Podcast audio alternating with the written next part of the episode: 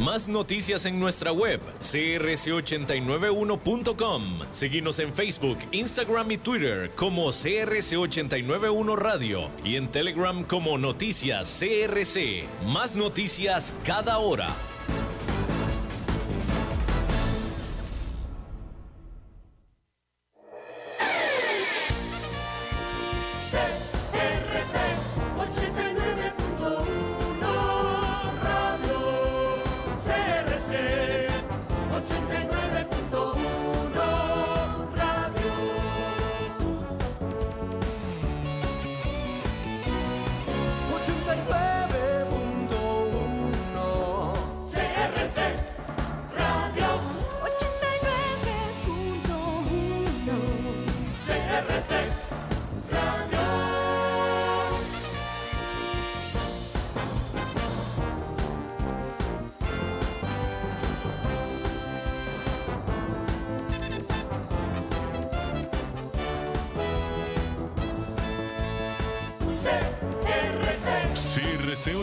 89.1 Radio y Cadena Radial Costarricense no se hacen responsables por las opiniones emitidas en este programa.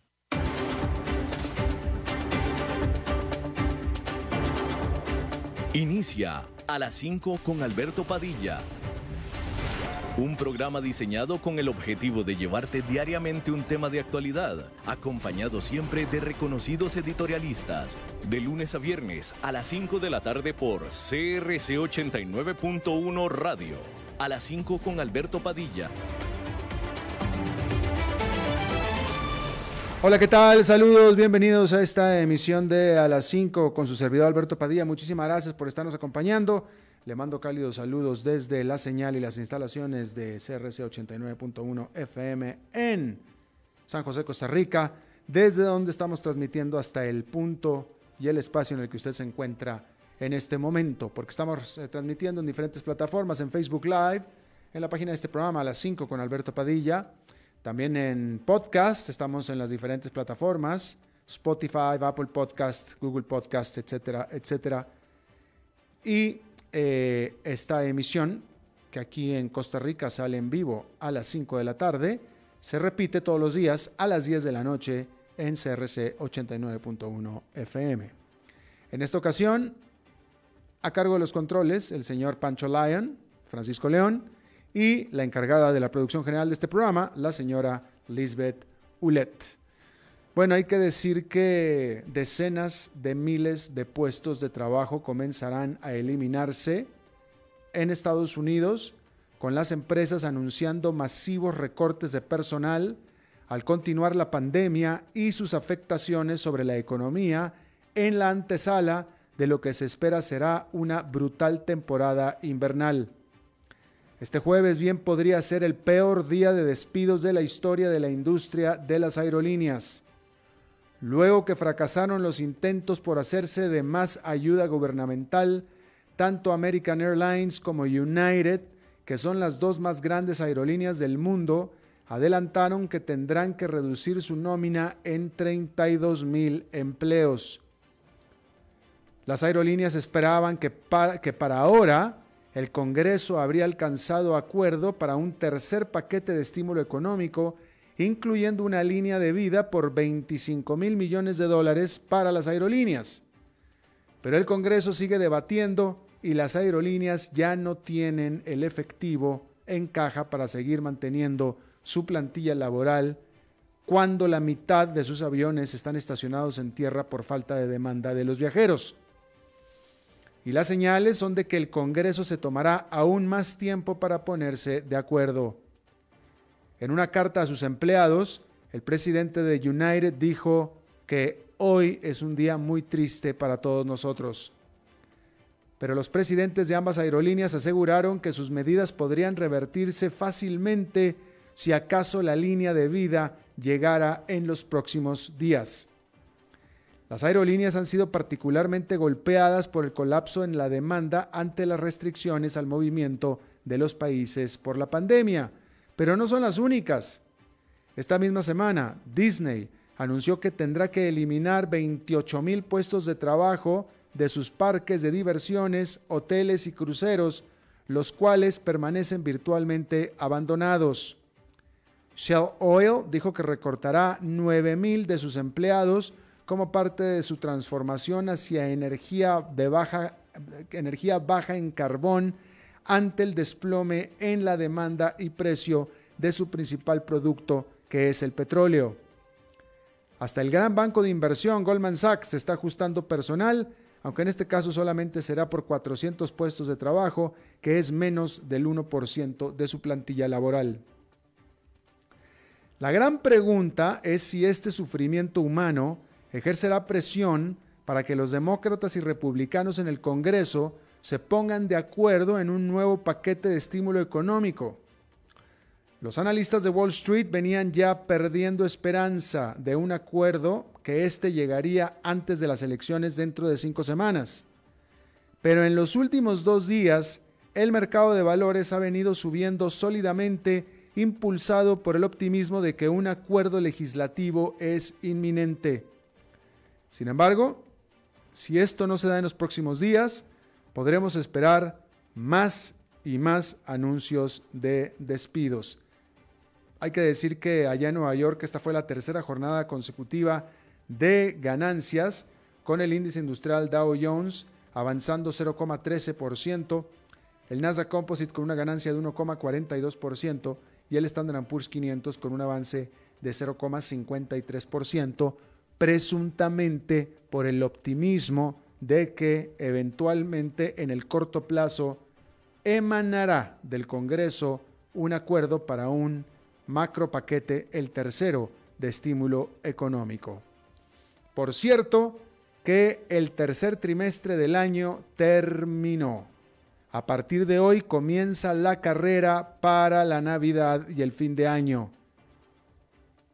Y para las acciones, el trimestre pasado, que terminó ayer, se trató de otros tres meses de grandes ganancias, a pesar de la volatilidad que se presentó durante la última parte de septiembre.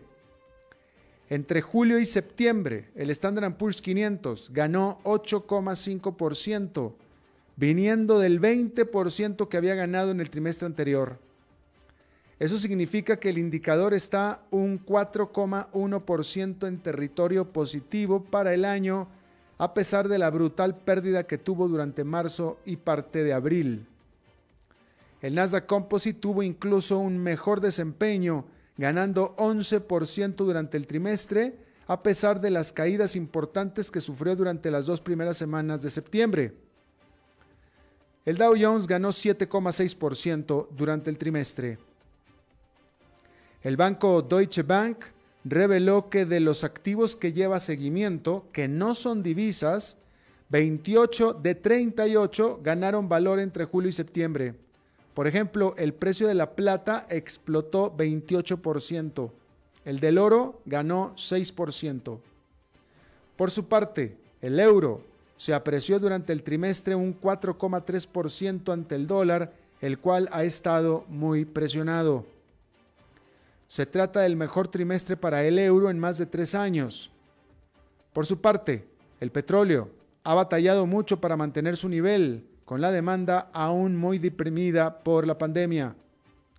Durante el trimestre, los precios del referencial mundial Brent subieron solo 2,5%, mientras que los precios de la gasolina en Estados Unidos cayeron, de hecho, un 1%.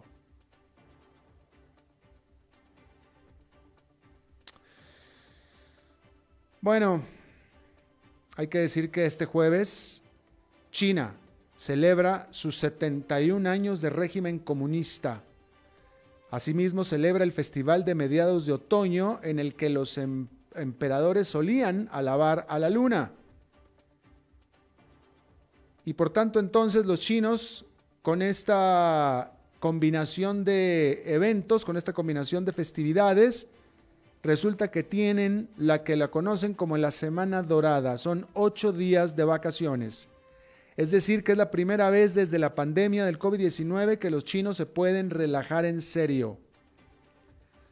Los vuelos y los trenes en las rutas más populares se agotaron como señal de las ganas de los chinos por salir y de la falta de la nula oportunidad de viajar fuera del país. Durante esta vacación el año pasado, 7 millones de chinos viajaron al extranjero. Pero en esta ocasión, más de 15 millones de chinos volarán domésticamente, que esto es un 10% más que lo que lo hicieron el año pasado, de acuerdo a el reporte de la agencia de viajes en línea CUNAR. Pero en total se espera que 600 millones de chinos viajen para las vacaciones. 600 millones. Sin embargo, esta cifra, que es grandísima, es un 25% menor que el total del año pasado. Para evitar un resurgimiento de la pandemia, las atracciones turísticas han reducido su capacidad. Los chinos parecen estar mostrando con su frenesí por salir de su ciudad de vacaciones el mismo frenesí que mostraron por salir de casa cuando reabrieron las tiendas. Hay que decir que China no ha registrado un contagio interno doméstico ya en varias semanas. Un contagio de coronavirus, por supuesto, en ya varias semanas. Bueno, algunos podrían acusar a la Ford Motor Company, esta icónica marca de automóviles, algunos la podrían acusar de estar mirando por el espejo retrovisor y no hacia adelante al nombrar como presidente a Jim Farley, conocido por ser un amante del automóvil y que gusta correr autos de carrera de los 60. Bueno, pues este jueves Jim Farley ocupa la oficina que deja Jim Hackett, de quien su estilo lento, apesumbrado y que con su experiencia en empresas de mobiliario para oficina parecía que no era el adecuado para llevar a esta icónica firma estadounidense hacia el futuro del automovilismo. Pero la realidad es que el entrante Farley es mucho más dinámico y cuenta con credenciales del mundo de la alta tecnología que le serán muy prácticas para conducir a Ford de ser una empresa de automóviles a gasolina a una de automóviles a batería. Además de una empresa de servicios de transportación, como viajes compartidos y conducción autónoma. No solo Farley viene de conducir la división, la división de tecnología y estrategia de Ford, sino que logró recuperar la salud de la división europea de Ford, que le servirá mucho para corregir los problemas actuales de toda la empresa. Y es que la rentabilidad ha venido cayendo en Ford y los márgenes han venido siendo presionados en los últimos años. De tal manera que al tiempo que debe transformar los problemas de hoy, este señor Farley deberá demostrar que tiene la visión clara para los problemas futuros de la empresa. Y evidentemente la prensa especializada está pues bastante contenta con la designación de este señor Farley para conducir a Ford. Bueno, luego que su jefe, el presidente Donald Trump, afirmara durante el debate presidencial que el doctor Anthony Fauci cambió su opinión respecto de los cubrebocas. Este, que es el principal especialista sobre infecciones de los Estados Unidos, quiso el miércoles dejar las cosas bien claras, afirmando que la recomendación que hizo originalmente fue para preservar para el personal médico profesional el que en ese momento era un escaso equipo protector, pero que él siempre ha apoyado la efectividad y el uso generalizado de, cubrebocas.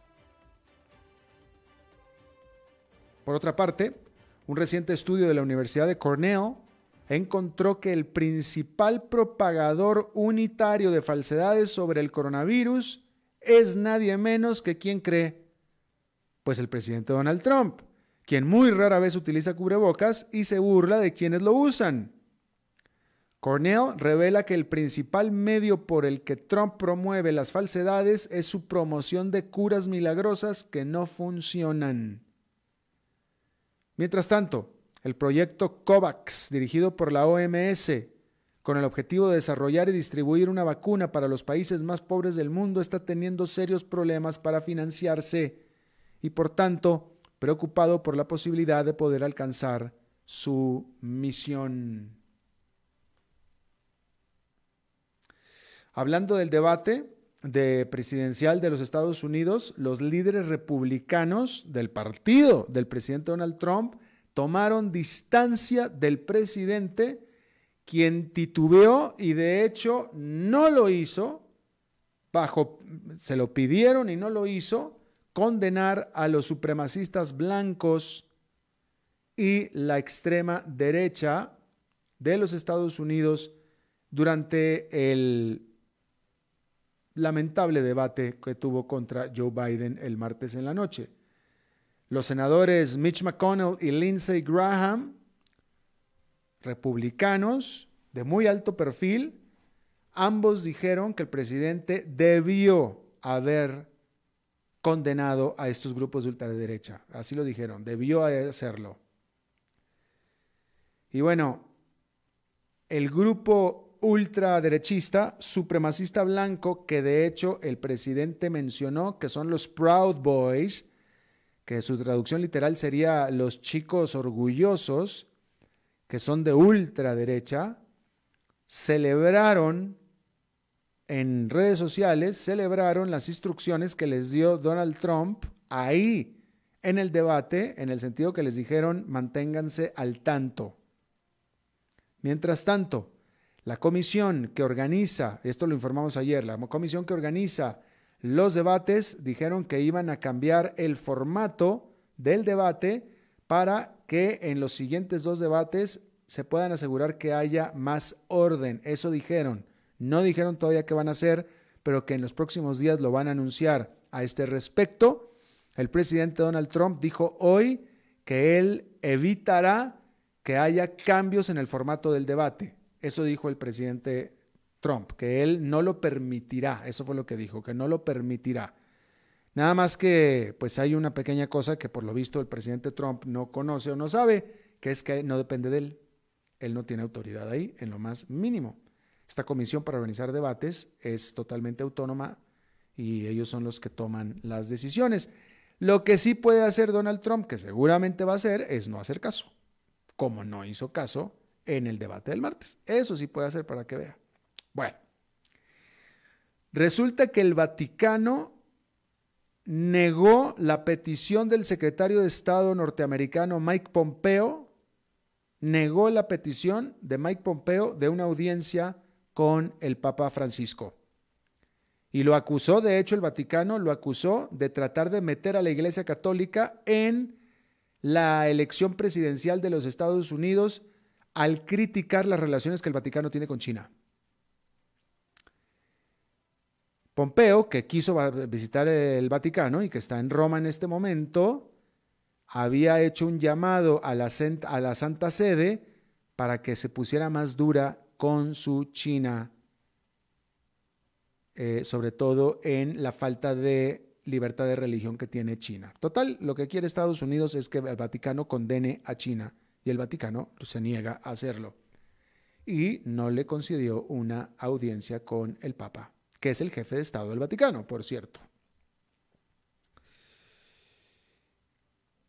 Carrie Lam, que es la jefa ejecutiva de Hong Kong, celebró el regreso a la estabilidad de la ciudad de Hong Kong en una ceremonia con bandera alzada por el Día Nacional de China. Cientos de policías patrullaron las calles de Hong Kong en busca de señales de manifestaciones pro democracia que están absolutamente prohibidas, pero no se hicieron, no hubo.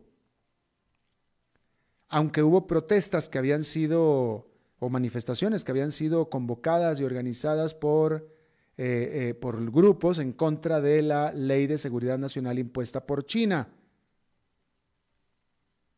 y también por el arresto de 12 eh, opositores,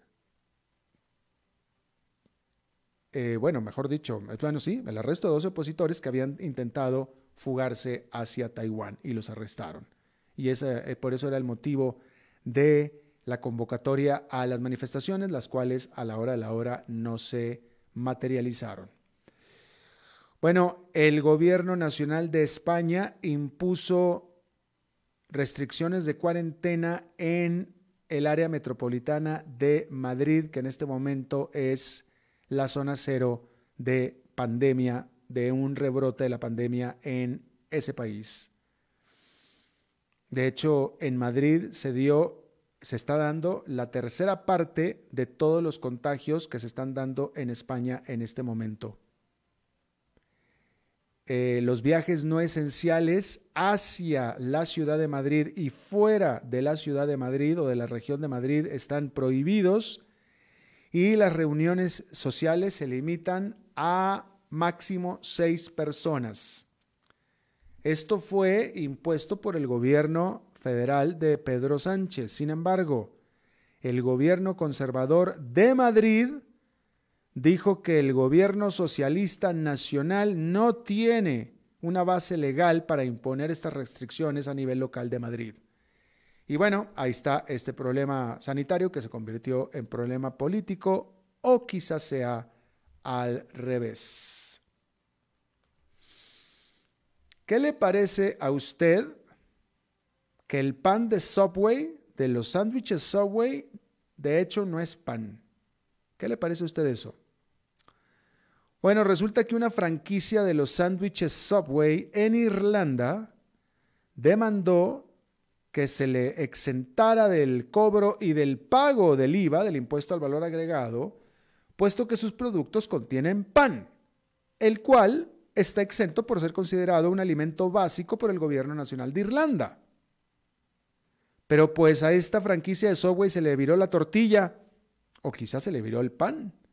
Pues la Suprema Corte de Justicia de Irlanda determinó que el pan que Subway produce no entra bajo la definición legal de lo que es pan, pues contiene cinco veces más azúcar. Pero el restaurante puede seguir promocionando sus sándwiches como que llevan pan, solo que tienen que cobrar y pagar el IVA como si no lo llevara. No es la primera vez que Subway entra en una guerra legal por las definiciones de sus productos. En el 2016, en Australia, Subway tuvo que pagar una multa de 5 mil dólares, pero también los gastos legales de quien lo demandó por 500 mil dólares por promocionar sus sándwiches como que son de un pie de largo, cuando un pie son 12 pulgadas y la realidad es que el famoso sándwich es de 11 pulgadas. Entonces perdió la demanda Subway, lo multaron con 5 mil dólares, que no es nada, pero sin embargo también la condenaron a pagar los gastos de quien la demandó, que son medio millón de dólares. Bueno, ahí lo tiene usted. Vamos a hacer una pausa y regresamos con esta entrevista de hoy.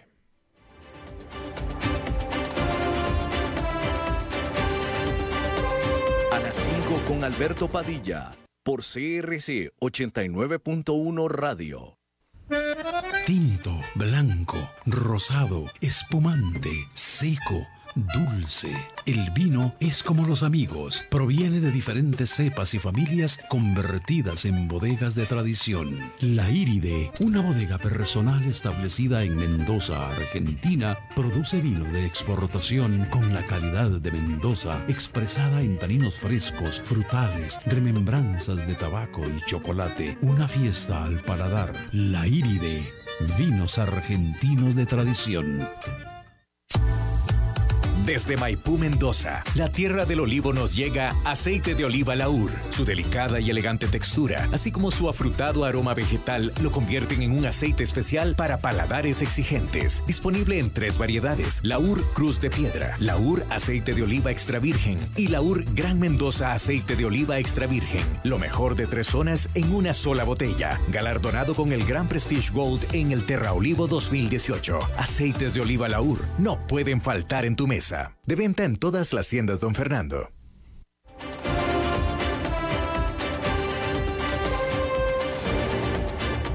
Seguimos escuchando a las 5 con Alberto Padilla.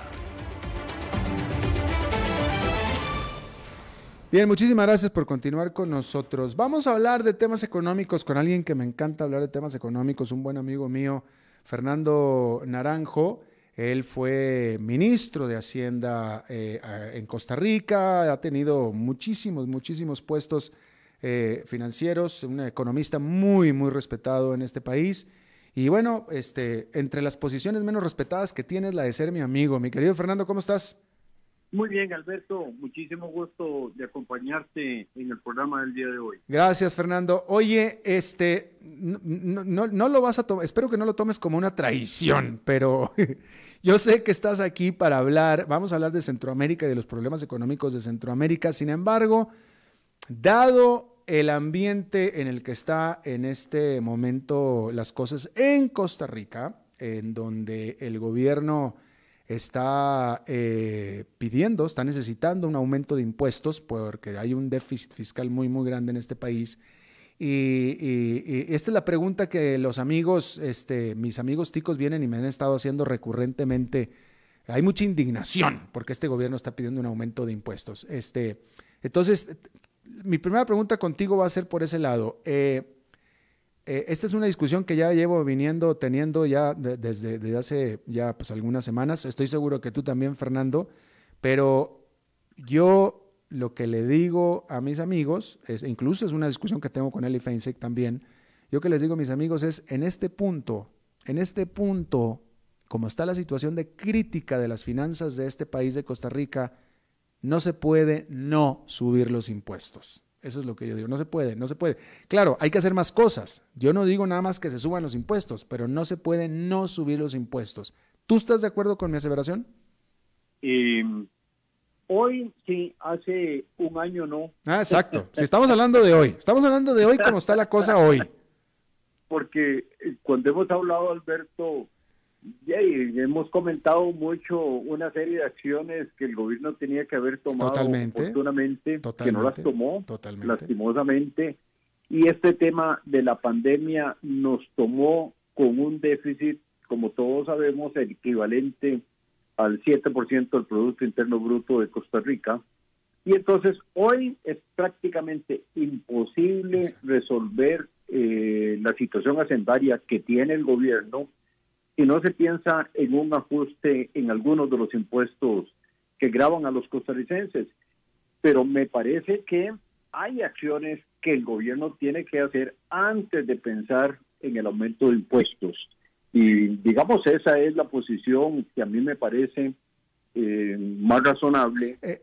no veo, digamos, un ambiente político, Alberto, aceptable en la Asamblea Legislativa para aumentar impuestos si el gobierno no está dispuesto también a hacer tomar algunas acciones que no ha querido tomar eh, durante el último año. Interesante, déjame te pregunto, tú dices que el gobierno debería tomar acciones antes de eh, eh, aumentar impuestos. Déjame te pregunto, ¿antes o al mismo tiempo?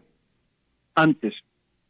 ¿Es posible? Te digo, por ejemplo, vea, la experiencia del año pasado fue terrible, Alberto la situación de la hacienda pública no estaba tan mal hasta más o menos agosto del año pasado, pero se dispararon eh, con el gasto público en los últimos cuatro meses. Y eso fue lo que hizo que subiera el déficit a los niveles que ya comentamos. Entonces, me parece que ahora el gobierno tiene que tomar la decisión de no aumentar el gasto por encima de la tendencia que llevamos al mes de septiembre. Al mes de septiembre prácticamente, Alberto, se estaba subejecutando un 20% del presupuesto, ¿verdad? Bueno, digamos, no exageremos y no le pidamos al gobierno que subejecute el 20% el resto del año, pero que subejecute, por ejemplo, el 15%, pero que no vuelvan a hacer lo que nos hicieron el año pasado, porque eso es un daño a todos los costarricenses subir exageradamente el gasto en los últimos meses de este año, cuando tenemos un problema todavía más grave que el problema del año pasado. Eh, ¿En qué subió exageradamente el gasto del gobierno de Costa Rica? ¿El año pasado? Sí. Mira, transferencias, eh, una serie de obras públicas también que se ejecutaron. Bueno, eso no es malo. No, pero cuando usted no tiene los recursos tiene que endeudarse y después hay que pagarlos. Bueno, porque, porque vaya, alguien alegaría, yo alegaría que el, construir infraestructura es una manera de reactivar la economía, de poner a la gente a trabajar, de, aumentar la inversión. No, no es cierto, perdóname. eh, las obras de infraestructura emplean muy poca mano de obra. Son básicamente varillas, cemento, equipos, maquinaria, pero la mano de obra no es muy poco el componente. Pero, pero, se usa, se usa, lo hacen, los países lo hacen. Se usa. Pero si quieren reactivar la economía, es decir, y generar empleo, son otro tipo de obras. Por ejemplo, vivienda de bajo costo. Esa sí emplea mucho mano de obra. ¿Aló? Sí, aquí estoy, aquí estoy, estoy ah, escuchando. perdón, ¿y ahí? No, no, me quedé, me quedé, es que estoy, estoy pasmado, Fernando. ¿Por qué? Puras malas noticias, hombre. Pero, pero además, vea, Alberto, aquí en nuestra firma CEPSA que usted conoce, eh, eh, hace como un año, un poquito más, hicimos un estudio muy interesante de toda la inversión en Costa Rica. El 85% de la inversión en Costa Rica es inversión privada y solo el 15% es pública. Si usted quiere reactivar la inversión, la formación de capital, tiene que hacerlo a través de la inversión privada, porque si lo trata de hacer a la inversión pública, es cinco o seis veces más costoso hacer la reactivación vía la inversión pública que la inversión privada. Hace dos años en Costa Rica, justamente en estos meses, hace dos años en Costa Rica estábamos también con el eh, agua al cuello, con el asunto de la reforma fiscal, que si no se hacía la reforma fiscal nos íbamos al precipicio. Dos años exactamente después estamos básicamente en lo mismo. Déjame te pregunto, ¿cuándo estábamos más críticos? ¿Hace dos años o hoy?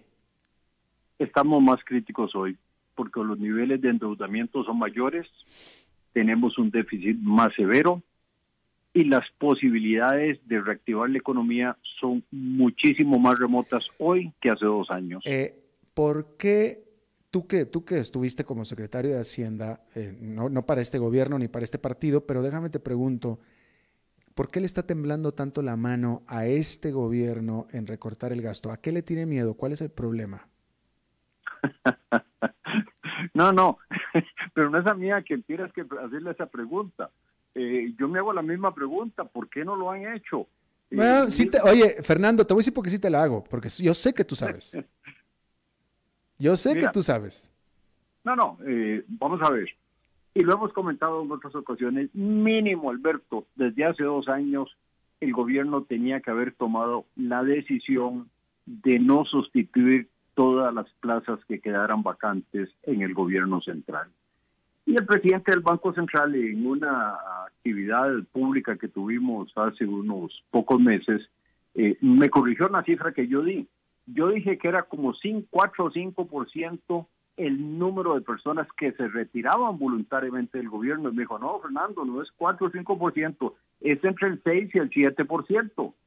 O sea, si hubiéramos hecho eso, como tú dices, hace dos años, en estos momentos tendríamos una planilla o plantilla del gobierno 12, 13% más baja de la que hoy en día tenemos. Y te puedo asegurar, Alberto, conociendo el sector público de Costa Rica como lo conozco, que no se hubieran afectado los servicios públicos. Es más, cuidado si no, tendríamos servicios públicos más eficientes, porque la gente eh, realmente trabaja más cuando tiene menos personal al lado. Eh, te lo digo por experiencia mía en la función pública y en la, en la función privada. Entonces, por ejemplo, eso tenía que haberse hecho. mira, Alberto, eh, cuando uno analiza cuál ha sido la subejecución del presupuesto durante los últimos 10 años, el promedio es alrededor del 11%. Pero el año pasado veníamos hasta agosto, como te dije, más o menos con esa tendencia, tal vez no el 11, un poco menos. Pero al final del año la subejecución fue solo el 5% por el aumento del gasto en los últimos cuatro meses. Y eso no se vale porque tenemos una crisis fiscal. Entonces, hay acciones que el gobierno tenía que haber tomado y debe tomar de inmediato como esta de no sustituir ninguna plaza vacante que está hoy en día. Mira, eh, me parece y, es eh, un poco paradójico que un exministro de Relaciones Exteriores diga esto, pero yo hubiera cerrado temporalmente por dos, tres años, cinco, seis, siete misiones de Costa Rica en el exterior y hubiera rebajado un mínimo el personal diplomático en las embajadas de Costa Rica fuera de Costa Rica. No es que esto signifique mucho cuantitativamente, Alberto, pero es una señal que el gobierno quiere eh, reducir el gasto. Mira, te voy a dar unas cifras. Eh, y, las cifras son las que publicó anoche, en la tarde, en la noche, el Banco Central.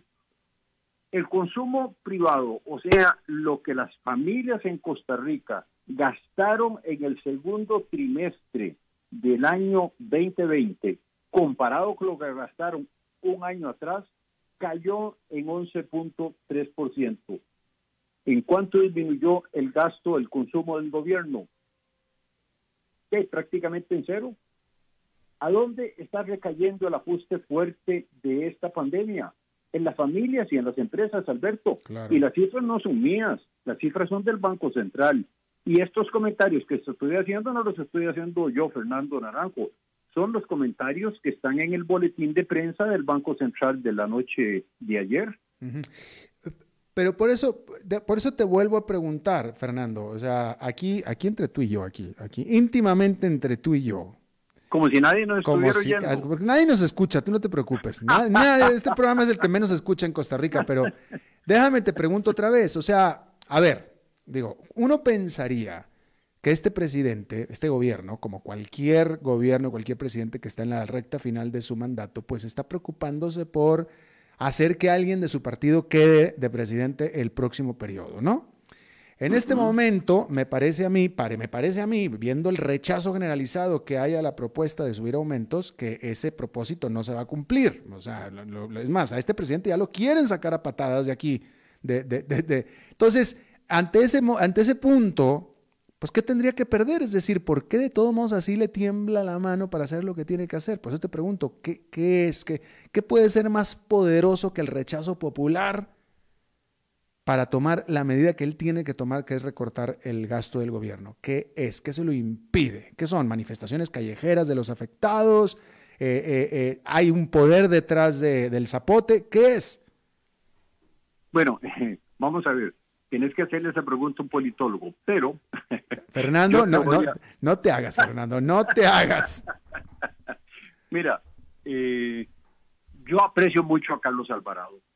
Personalmente, cuando estuve de gerente en el Banco Nacional de Costa Rica, me tocó trabajar con él. Él era el presidente ejecutivo de Lima. Se había un programa muy interesante entre el Banco Nacional y el Instituto Mixto de Ayuda Social. Y ahí conocí a Carlos hace algunos años y le tengo mucho aprecio. Y el otro día, en un programa similar a este, Alberto, yo dije, mire, el presidente Carlos Alvarado puede pasar todavía como un gran presidente de Costa Rica. Si él inicia, Alberto, el proceso de transformación y de hacer más eficiente el gobierno y el Estado costarricense, va a pasar a la historia como un gran gobernante. Y para mí es muy difícil, Alberto, entender por qué no lo quiere hacer. Entiendo políticamente, digamos, el constituency, ¿verdad? Para usar un término eh, eh, en inglés, eh, del PAC, es, son en buena medida los empleados públicos y eso es su temor.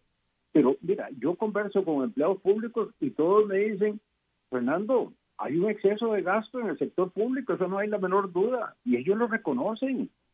Entonces el presidente no debería tener ningún temor ni le debería temblar la mano para hacer las transformaciones que eh, este país necesita.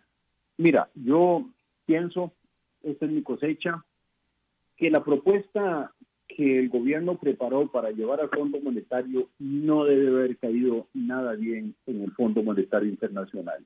Y pienso eso porque, mira, eh, los funcionarios del fondo, tú lo conoces muy bien, Alberto, son personas técnicamente muy capaces, muy buenos, conocen la economía de Costa Rica también como la conocemos eh, muchos costarricenses.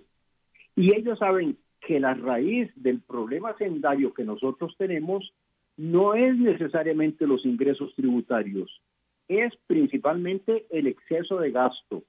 Y lo que está pasando hoy en día, Alberto, es que los costarricenses dicen no más impuestos, bueno, si los costarricenses no quieren más impuestos, ¿qué es lo que tiene que hacer sensatamente el gobierno? Recortar los gastos.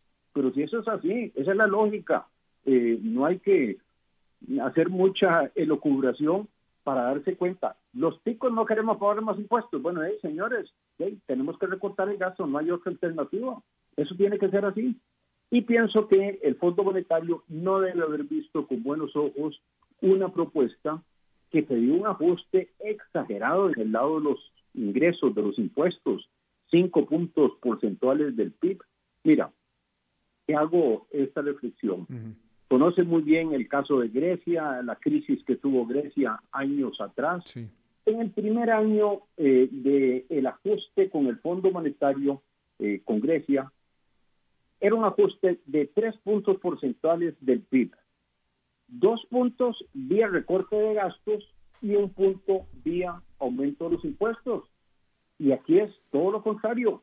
Cuatro puntos aumento de los ingresos y solo un punto recorte que no es recorte, es limitación del crecimiento del gasto. Entonces a mí me parece que eh, no sé quién aconsejó al presidente, pero lo aconsejaron mal técnicamente desde el punto de vista económico y me parece que está mal aconsejado desde el punto de vista político. Aclarando que lo que hizo Grecia fue la receta que le dio el fondo, precisamente. Exactamente. Pero la gente del fondo sabía que no podían ponerle a los griegos un ajuste a pagar más impuestos 3, 4% del Producto Interno Bruto, porque el problema de Grecia era exceso de gasto, igual que lo tenemos nosotros.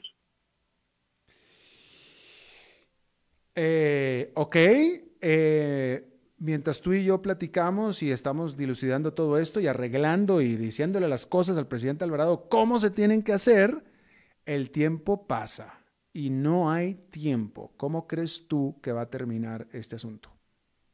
Eh, bueno, yo, mira, eh, estoy muy, muy preocupado y más que preocupado, lo digo sinceramente, a sabiendas de que hay mucha gente que nos está escuchando, estoy asustado, porque yo creí que en el mes de octubre tendríamos un convenio con el Fondo Monetario Internacional. Ahora, y repito lo que el ministro de Hacienda, don Elian Villegas, dijo en días pasados, que ya no va a ser posible tener un convenio en octubre porque ni siquiera se van a iniciar en octubre las negociaciones formales con el Fondo Monetario porque todavía hay discrepancias en cuanto a las cifras históricas. Imagínate, si todavía los, funcionarios del gobierno de Costa Rica y los funcionarios del Fondo Monetario no se han puesto de acuerdo con las cifras históricas, ¿cuánto tiempo nos va a tomar eh, realmente esa negociación? Y tengo entendido, pero esto es eh, de oídas, que, eh, digamos, si hay convenio entre el gobierno de Costa Rica y el Fondo Monetario Internacional, que ya no sería, eh, eh, eh, perdón, ese tema no sería discutido por el directorio del Fondo Monetario Internacional este año y quedaría para los primeros meses del año entrante. Y, a mí me parece que esto juega en contra de Costa Rica entre más rápido hagamos el ajuste y el gobierno puede empezar este ajuste, no requiere convenio con el Fondo Monetario, no requiere acción de parte de los diputados de la Asamblea Legislativa, lo puede empezar desde ahora, mejor para el país, porque aquí tenemos un paciente muy enfermo y si el paciente no quiere tomarse las medicinas y se espera unas cuantas semanas más, va a estar más grave. Y eso es lo que nos puede pasar a nosotros. Hace dos años me acuerdo que eh, a estas alturas y hasta entrado diciembre el gobierno no tenía para pagar los aguinaldos. Eh, eh, este año, ¿cómo está esa situación? ¿Tú sabes? No, este año no. El, gobierno tiene no tiene un problema de caja, digamos, hasta ahora, ah, fin de año no tiene ningún problema. el, el, Fondo Monetario Internacional acaba de desembolsar mm. los 518 millones de ese préstamo de emergencia eh, y eso le va a dar eh, prácticamente los recursos para el resto del año. Además, hay en conocimiento de la Asamblea Legislativa en diferentes etapas, eh, Alberto, préstamos externos por aproximadamente 1.600 millones de dólares. digo en diferentes etapas porque unos ya fueron aprobados a nivel de las instituciones multilaterales, otros están en ese proceso pero el gobierno tiene recursos. Para este año no tiene ningún problema de cerrar el año. Eso, eh, eso no es problema. Bueno, ya para aterrizar este asunto, Fernando, así este, te voy a pedir que, te pongas tu, tu, bata de brujo y, este, y, nos digas, si esto no se soluciona, si el gobierno no eh, eh, ajusta el presupuesto, no, baja los gastos e insiste en subir impuestos, el pueblo está muy enojado con esa propuesta, el Fondo Monetario Internacional probablemente también, etcétera. ¿Cuál es el escenario? ¿Qué es lo peor que puede pasar? ¿Cuál es el, escenario que nos puede pasar el próximo año? ¿Qué, qué, qué? Bueno, Alberto, mira, es que nosotros, los costarricenses, somos los que tenemos que hacer el ajuste, con el Fondo Monetario sin el Fondo Monetario.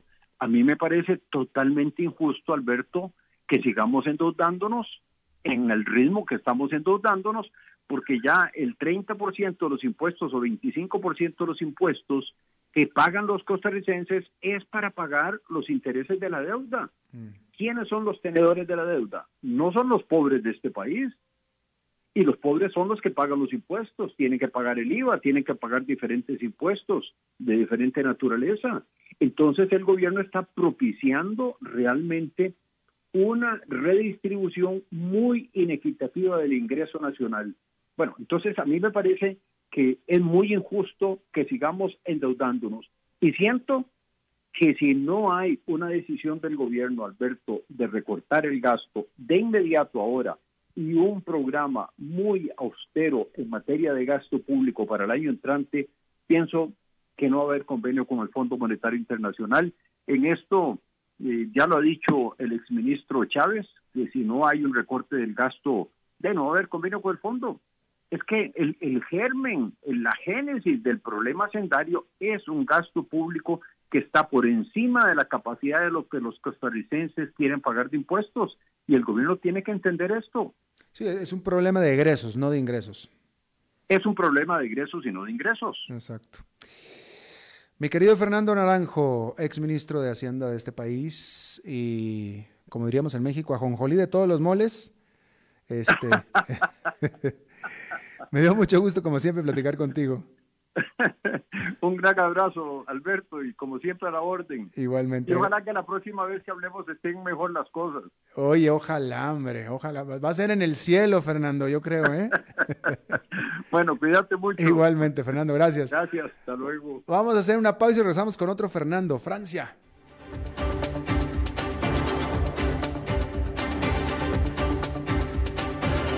A las 5 con Alberto Padilla por CRC 89.1 Radio. Tinto, blanco, rosado, espumante, seco dulce.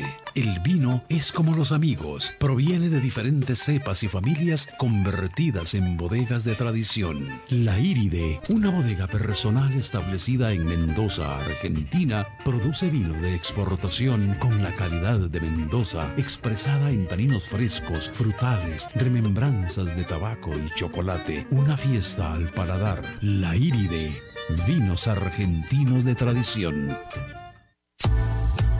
Desde Maipú, Mendoza, la tierra del olivo nos llega aceite de oliva laur. Su delicada y elegante textura, así como su afrutado aroma vegetal, lo convierten en un aceite especial para paladares exigentes. Disponible en tres variedades: Laur Cruz de Piedra, Laur Aceite de Oliva Extra Virgen y Laur Gran Mendoza Aceite de Oliva Extra Virgen. Lo mejor de tres zonas en una sola botella. Galardonado con el Gran Prestige Gold en el Terra Olivo 2018. Aceites de oliva Laur no pueden faltar en tu mesa. De venta en todas las tiendas, don Fernando.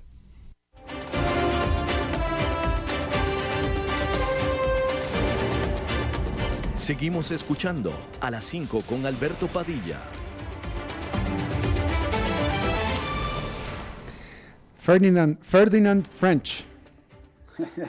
Día de Fernando soy. Eh, Fernando Francia. ¿Cómo estás, querido? Pura vida, un gusto de estar acá semanalmente, un placer. Igualmente, adelante.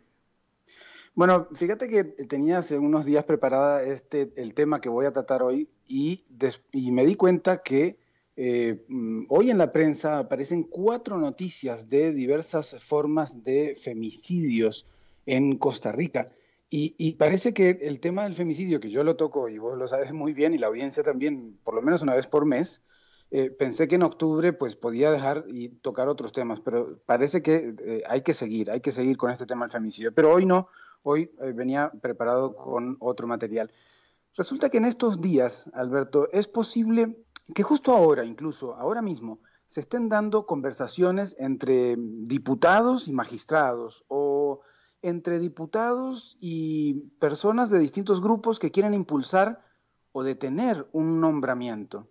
Esas posibles conversaciones, que podrían darse en un café cerca de Cuesta de Moras o por Zoom o de otra manera, son parte de las formas no escritas de elegir magistradas y magistrados en Costa Rica. Además del cabildeo, ese cabildeo, o las conversaciones informales, el nombramiento de los magistrados deja muchas dudas a la población. No existe un procedimiento uniforme, objetivo, una metodología para las entrevistas, por ejemplo, que además valen un 40% del puntaje final y son muy subjetivas.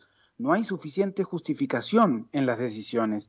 Se eligen personas fuera de la terna, incluso propuesta por la Comisión Legislativa, todo en un proceso que incluye esas posibles reuniones que podrían darse en este momento y hasta negociaciones bilaterales. Las dudas en ese nombramiento de magistrados no solo lo tiene la ciudadanía, claro, vos o yo, sino que lo señaló hace un año el relator especial de Naciones Unidas sobre la independencia de, de los magistrados y abogados, y lo han señalado de manera vehemente y constantemente los informes del Estado de la Justicia aquí en Costa Rica o la Comisión Interamericana de Derechos Humanos incluso señaló el elevado grado de politización en los procesos de selección y nombramiento de operadores de justicia. Aunque el proceso no ha sido el mismo, no ha sido el mismo siempre, sigue habiendo cabildeo. Esas reuniones que decíamos eh, son esa forma de cabildeo. Se, han generado nombramientos cuestionados, eh, gente sin preparación, no hay parámetros eh, de valoración objetivos, claros, transparentes y al final de cuentas hay más requisitos para ser un juez o jueza que para ser magistrado. Es grave. Es grave porque cuando no confiamos en el sistema de selección de los magistrados y magistradas, se afecta a todo el sistema judicial, piedra angular de la democracia y de un Estado de Derecho, lo que nos divide del estado de guerra en el que cada quien se debe defender por su cuenta. La decisión de estos nombramientos debe ser técnica y objetiva, ajena a intereses tanto políticos como económicos. En este momento se deciden nombramientos aquí en Costa Rica, también en Estados Unidos, por ejemplo. Allá lo propone el presidente y lo ratifica el Senado. Acá se elige con mayoría calificada en el Parlamento. Es iluso pensar que de cualquiera de estas dos formas el tema no se politice. Esto ya lo señaló la Relatoría Especial de las Naciones Unidas en 2009, incluso hace 11 años. El Consejo de Europa, por ejemplo, establece que para que el nombramiento sea independiente, debería serlo un organismo independiente. En España, por ejemplo, lo elige un órgano especializado, que parecería un avance. Desde ese año 2009, la Relatoría Especial de Naciones Unidas sobre la independencia de los magistrados y abogados advirtió que cuando la elección de las candidaturas esté a cargo del órgano legislativo, el proceso se encuentra más propenso a que se politice. Hoy los criterios no parecieran ser de quién es mejor jurista, quién tiene más experiencia en la judicatura o quién conoce más de la rama del derecho en la que estará llamado a resolver, entre otros atributos que le hagan a la persona idónea, que la hagan la persona idónea. Hoy la valoración que el sistema permite es qué tan conveniente para determinadas agendas es esa persona que llegue o se mantenga en el cargo. Y de ser así, siempre habrá riesgo de que luego tenga favores que pagar. Eso se termina fraguando en esas reuniones posibles, esas posibles conversaciones que decía al inicio. Lo cierto es que hoy los magistrados, esas 22 personas que integran las cuatro salas del Poder Judicial, se eligen de forma politizada. El Poder Judicial representa la garantía de protección del derecho, de la justicia, de la protección de toda la ciudadanía, es la máxima garantía de que exista una manera de defender nuestros derechos de una manera justa y sin acudir nunca a la violencia. En definitiva, es la base de la democracia, de la convivencia. ¿Se imaginan una sociedad sin esa garantía? La independencia judicial es la base de todo esto que digo. Que un juez o jueza pueda resolver sin presiones, sin devolución de favores y sin mirar a quién se le está brindando justicia es parte de que el sistema realmente sea justo. Por eso, la fórmula para elegir a los magistrados debería tener una connotación meramente técnica, no política, y que los requisitos para ocupar un puesto en esa magnitud sean acordes con la importancia que tiene. Un comité técnico dentro del Poder Judicial podría ser parte de esa fórmula. En ese momento, en este momento, un poder de la República elige la cabeza de otro poder de la República. Que el Congreso elija a los magistrados es casi equivalente a que el presidente eligiera a los diputados. Hay independencia de poderes, pero a unos los nombra otro. Es muy raro, Alberto. Gracias, mi querido Fernando, buen comentario, te lo agradezco muchísimo, muy apropiado eh, y desafortunadamente no podemos comentar porque el tiempo apremia. Se nos ha volado el tiempo. Muy bien, hoy justamente en estos días se están nombrando eh, eh, magistrados acá en Costa Rica y bueno, y la muy polémica nombramiento en Estados Unidos, ¿verdad? También, también interesante, no sé si escuchaste la entrevista del miércoles, o sea, de ayer, desde Washington, donde decía que el lo que se hablaba en Washington era que estaban pensando en pedirle a la, nueva magistrado, la nueva jueza de la Corte Suprema, que se abstuviera de eh, cualquier cosa que tenga que ver con las elecciones hasta que pase todo el periodo precisamente para evitar cualquier cosa. Bueno, Vamos a ver algo es algo, pero bueno, son nombramientos políticos siempre al final. Así es. Fernando, gracias. Pura vida. Igualmente. Bueno, eso es todo lo que tenemos por esta emisión de A las 5 con servidor Alberto Padilla. Gracias por habernos acompañado. Nos reencontramos en 23 horas. Que la pase muy bien.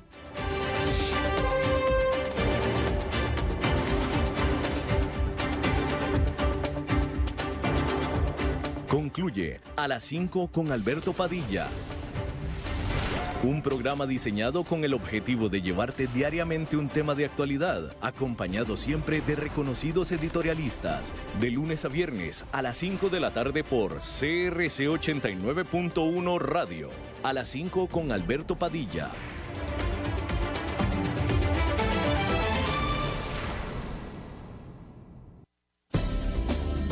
Somos UTN. Programa radiofónico oficial de la Universidad Técnica Nacional. El programa tiene varias secciones donde se da a conocer a la comunidad universitaria y nacional los principales acontecimientos, logros y proyectos de todas las sedes universitarias en el país. Y recuerden que juntos somos UTN. Los sábados de 1 a 2 de la tarde, aquí en CRC 89.1 Radio. Somos UTN.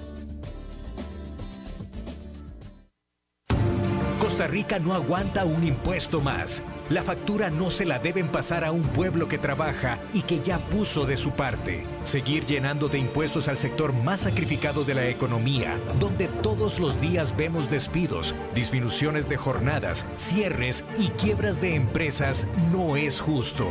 El gobierno debe ordenar la casa, nuestra casa. Debe ser eficiente en el cobro de los más de 103 impuestos existentes, recortar gastos y parar la fiesta. No más impuestos. Pro Costa Rica, para seguir viviendo en bienestar. Búscanos en procostarrica.net o seguinos en Facebook como Pro Costa Rica.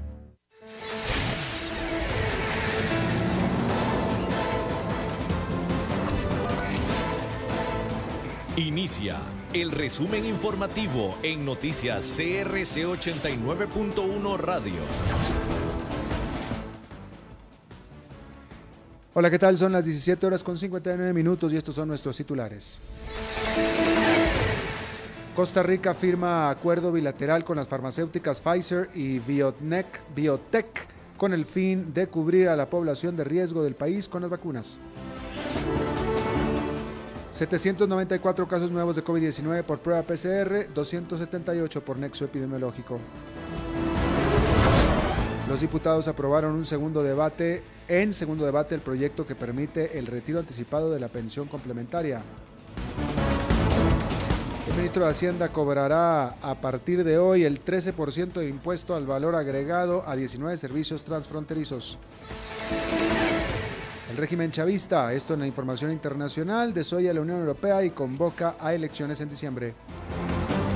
En los deportes, el Barcelona sumó su segunda victoria en la Liga Española.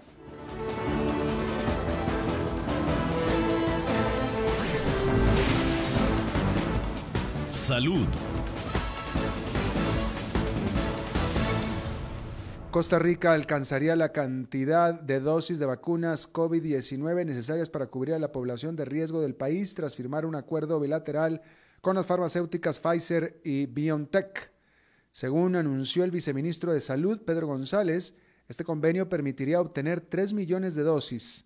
González indicó que cada persona necesita dos dosis para completar la inmunización contra el coronavirus de manera que 1,5 millones de costarricenses podrían vacunarse por esta vía.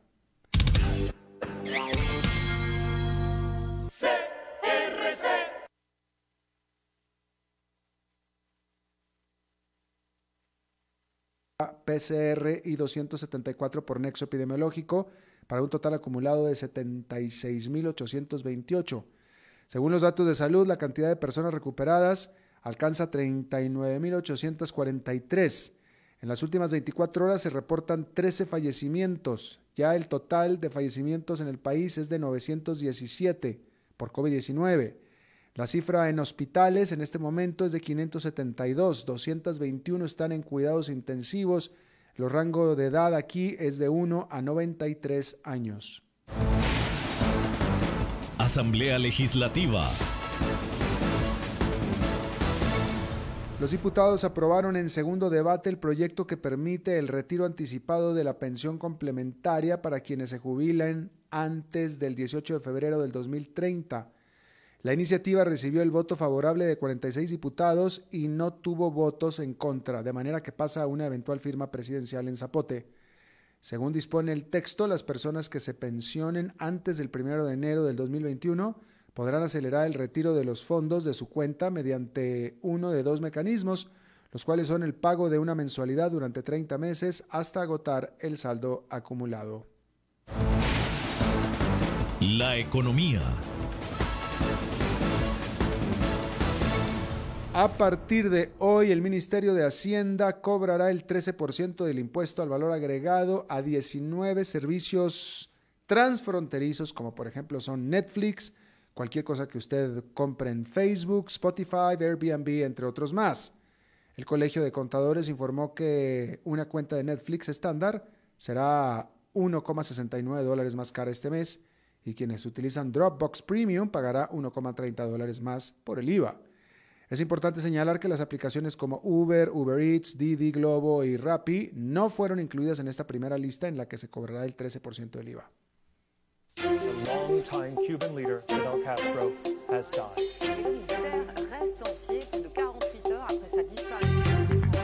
Internacionales.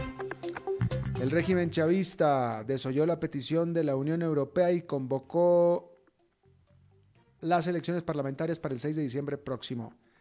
La Unión Europea había planteado ciertas condiciones, entre ellas aplazar por seis meses las elecciones para así obtener ciertas garantías y enviar observadores sin embargo, el gobierno de Nicolás Maduro las calificó de inadmisibles. En un comunicado desde el Ministerio Exterior, Caracas volvió a descartar esa posible prórroga y acusó al Servicio Europeo de Acción Exterior de tener una posición sesgada en este tema al desconocer los esfuerzos realizados por parte de las autoridades venezolanas.